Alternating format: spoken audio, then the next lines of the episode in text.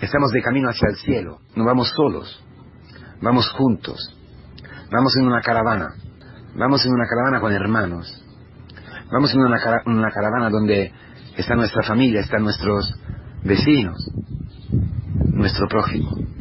Y no se puede ir hacia el cielo si alguien tiene algo en contra de nosotros. No es una ley, es algo más. La ley explica, ilumina lo más profundo. Que si un hermano tiene algo en contra de ti, a ti te falta algo. A mí me falta algo. Si tu mujer tiene algo en contra de ti, es tu misma carne que se está revelando a ti. Lo mismo si tu marido tiene algo en contra de ti. Si tu padre, si tu madre, si tu hijo, si tu hija, si tu hermano tiene algo en contra de ti, es tu carne misma que está revelada en contra de ti. Y eso no puede ser. Nosotros muchas veces, eh, frente a esta palabra, eh, intentamos justificarnos, yo por primero, ¿eh? es que el otro se ha empeñado a contrastarme, es que el otro, así, es que el otro no, no entiende y qué puedo hacer. Yo me he acercado muchas veces, pero ¿qué puedo hacer? Y confundimos los planes, confundimos completamente los planes. Amad a los enemigos, dice la palabra, ¿no? Y de hecho, eh, siguiendo el discurso de la montaña, aparece exactamente esta palabra, que es, el centro, el corazón, el punto más importante. De un cristiano nada más, no es nada más que el hombre nuevo que ama a los enemigos, que tiene un amor que supera la naturaleza. Algunos fariseos tenían una justicia casuística, una justicia eh, encarcelada, encadenada en el pensamiento humano. No es que la Torah oral, el enseñamiento de, los rabinos, eh, fuera eh, incorrecta. No, absolutamente. El problema es el corazón. La ley en sí mata, dice San Pablo. El espíritu da vida. Porque da vida a la ley. Porque le da una carne a la ley. Encarna la ley. La justicia de algunos fariseos, de los legistas, de los moralistas, de tú y yo, nuestra justicia, la justicia del hombre viejo, la justicia del hombre eh, que usa la razón, se deja llevar por la razón, es una justicia que, eh, que surge de nuestros criterios, de nuestros parámetros, que son sentimentales, pasionales, que son criterios de comercio, que son criterios culturales, que son criterios mundanos. Y detrás del mundo siempre está la serpiente, siempre está el engaño del demonio y la soberbia.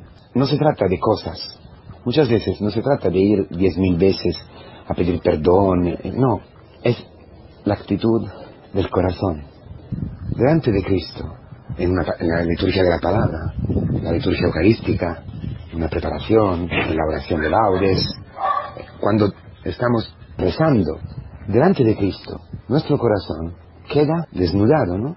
Delante de la verdad, la mentira aparece por lo que es. Entonces, yo, para saber de verdad qué tengo que hacer, concretamente, cómo puedo caminar, ir por el camino que dice el Señor hoy, mientras estás de camino. Mientras que voy al camino, camino hacia el cielo, el cielo del reino de los cielos, cuando nos moriremos, pero el cielo que nos espera hoy, es decir, el cumplimiento del reino de Dios, hoy, hoy. ¿Cómo puedo estar yo hoy? Hoy, hoy estarás conmigo en el reino de los cielos. ¿Cómo puede cumplirse esto? Exactamente como el ladrón frente a Cristo, desnudo. Esta se, e, se llama humildad. Eso se trata renegar a sí mismo. Eso se trata, esto es eh, dejarse humillar, eh, aceptar de no saber, aceptar la realidad aceptar lo que hay en nuestro corazón, no defenderse. Repito, nosotros buscamos siempre tácticas, una, idea, otra, una sonrisa, una palabra, son una tela, un tejido de, de, raña que sale de nuestro pensamiento, de nuestros criterios, para no quedarnos desnudos, que es lo mismo de lo que hicieron Adán y Eva, cubriendo su vergüenza.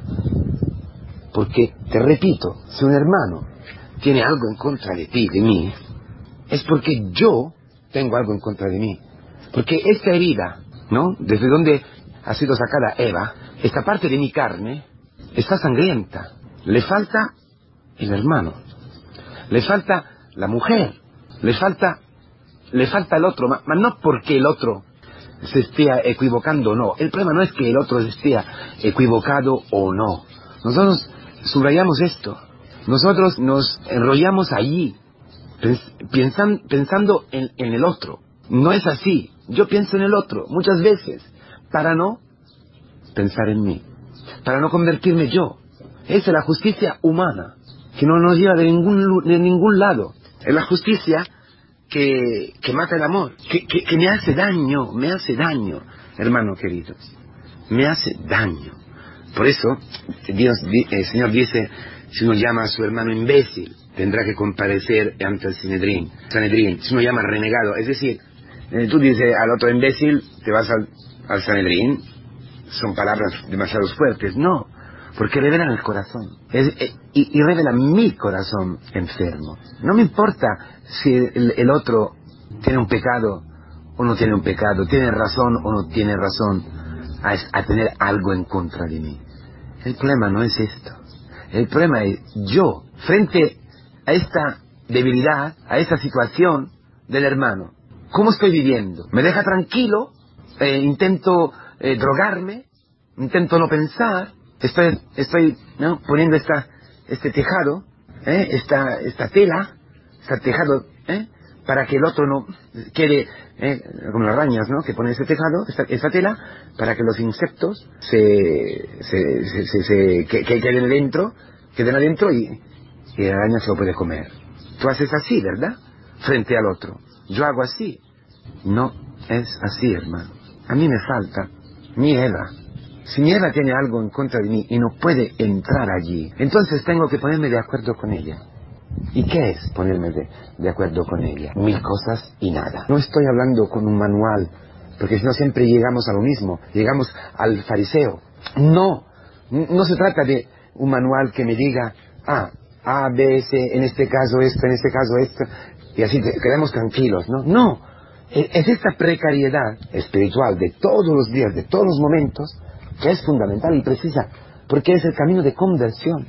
Porque el otro siempre tendrá algo en contra de ti. Siempre había, habrá algunos que, por, sus pecados, por su debilidad, por lo que sea, no le importa. Importa que a mí me falta ese trozo de mí mismo, que yo no soy cumplido, que mi vida no es cumplida, mi vida no es perfecta, mi vida le falta algo y así no puedo entrar en el reino de los cielos, ni cuando me muera, ni hoy. Hoy mi vida será, hoy mi vida será a mitad, mi vida será un fracaso, no gozaré, no seré grande en el reino de Dios. Es decir, no vivré plenamente. Y esa es la palabra de ayer, ¿no? Las cosas mínimas, las cosas pequeñas. Eso, estaba pensando como las cosas pequeñas, che, tener cuidado de las cosas pequeñas, es machacar, destruir el orgullo, la soberbia. Porque la soberbia, el orgullo, no quiere, no quiere entrar allí, porque allí no lo construye. Las cosas pequeñas no construye a nadie. Sin embargo, esta cosa que que nosotros entendemos a, o intentamos hacer pequeña, la cosa que tiene en contra de mi hermano, y lo hacemos diciendo que es, su culpa, yo no digo que pueda hacer.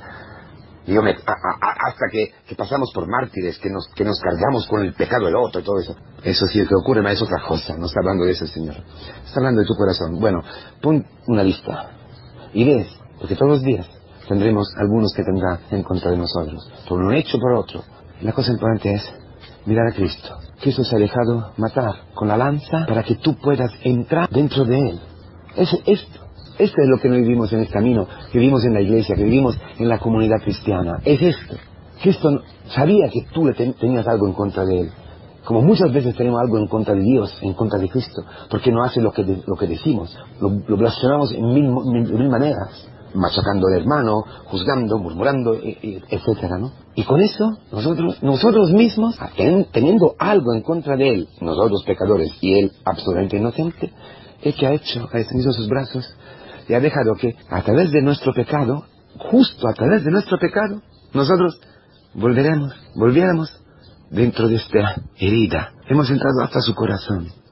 Esa ha sido la forma en que Cristo en el camino hacia el cielo, justo en el camino hacia el cielo, se ha parado y se ha puesto de acuerdo con nosotros porque Cristo no podía entrar en el cielo sin tú y yo, sin habernos perdonado, sin habernos cogido en sí, dentro de sí, en esta, en esta herida que era preparada para ti, que estaba preparada para ti y para mí. ¿Quién experimenta eso en la iglesia? Vive así. Cristo en, él cumple eso. Que dejas, dejas que el otro, que, que esto que tiene en contra de ti, llegue a ti. Le abres la, la herida, casi casi le coges la mano y le dices, mátame. ¿Cómo? Tú lo sabes. Hay mil formas. El Señor te explica. Si tú quieres esto, si tú deseas esto, si la palabra te ilumina, que tú no estás cumplido, que tú eres un medio hombre, una media, una media persona, una persona a mitad, una, una, obra incumplida, sin este hermano que tiene en contra de ti. Esto es, hermanos, esto es entrar en el reino de los cielos. Tú y yo no entraremos hoy en la paz, hoy en la felicidad, hoy en la alegría, hoy en la bendición, hoy en lo que Dios ha preparado para nosotros, no entraremos sin este hermano. Y repito, no es, no es un manual, no es algo para decir, hacer esto, esto, esto, esto, es otra cosa. Es una actitud del corazón, es un espíritu, es desear con todas nuestras fuerzas que el otro pueda encontrar en, nuestra, en nuestra carne, en este lugar que, que nos falta, que, que, que está preparado para el hermano, desear, rezar, ponernos delante de él para que Él pueda entrar. Antes de encontrarle, pararnos, extender nuestros brazos y desearlo con profundo.